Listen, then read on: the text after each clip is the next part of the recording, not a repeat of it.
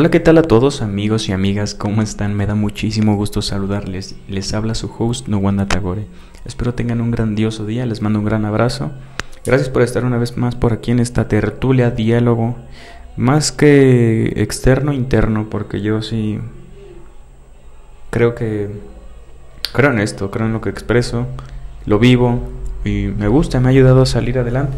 Obviamente no somos perfectos, hay momentos oscuros, grises, de duelo, de dolor, pero también hay momentos maravillosos, mágicos, que no vuelven, que son irreemplazables e invaluables y se guardan para siempre en el corazón. Y es el día de hoy que quiero tocar este tema y estos temas en este espacio debido a, a una enfermedad espiritual llamada nihilismo o, o la alienación de nosotros ante la sociedad, en gran medida por tantos estímulos que nos mantienen, las redes sociales, el teléfono, los medios de comunicación, entre otras cosas. Yo quiero hablarles de reinventarnos. A veces nosotros, en nuestra cabeza, tenemos una noción de nosotros mismos, ¿ok?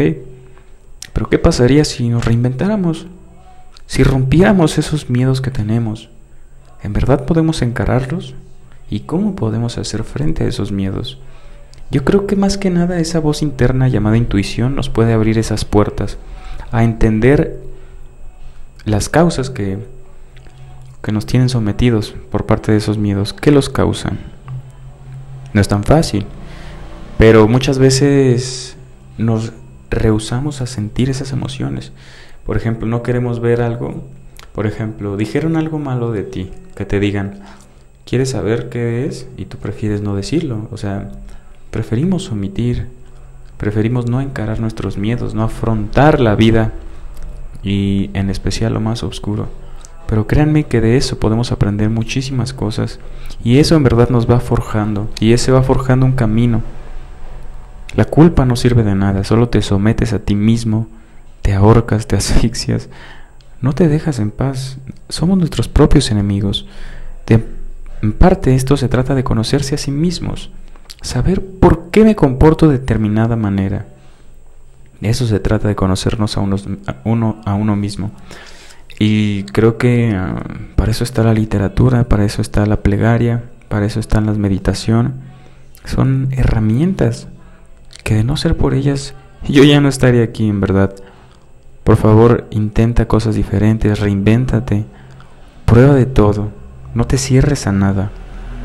Ya si es algo muy muy feo, pues no lo, no lo hagas, ¿no?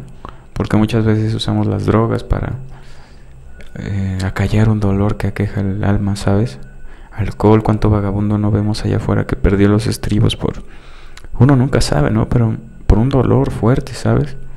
Vi un TikTok donde sale un vato que lo encuentran así en la calle, sin playera y y casi a punto de morirte por hipotermia porque andaba borracho y se quedó casi dormido en la calle. Le dicen, pues ¿qué pasó? No, pues este, es que hoy era el cumpleaños de mi hija que se murió cuando se quemó mi casa y también mi esposa. Y las extraño demasiado, ¿sabes? Y dije, wow, wow. En verdad, hay que entender la vida de manera diferente. Hay que resignificarla de modo que la hackeemos, ¿sabes? Aunque sea una mentira, pero una mentira dicha cien veces se vuelve una verdad. Creo en mi persona, creo en mi persona. Eso puede llegar a ser una verdad, ¿no? Aunque tú no creas en ti, ¿sabes? Pero poco a poco ir trabajando en resignificarnos y darnos el valor que merecemos aquí. Pero bueno, te mando un gran abrazo, toma lo más necesario, pertinente, oportuno. Te habla Don Wanda Tagore.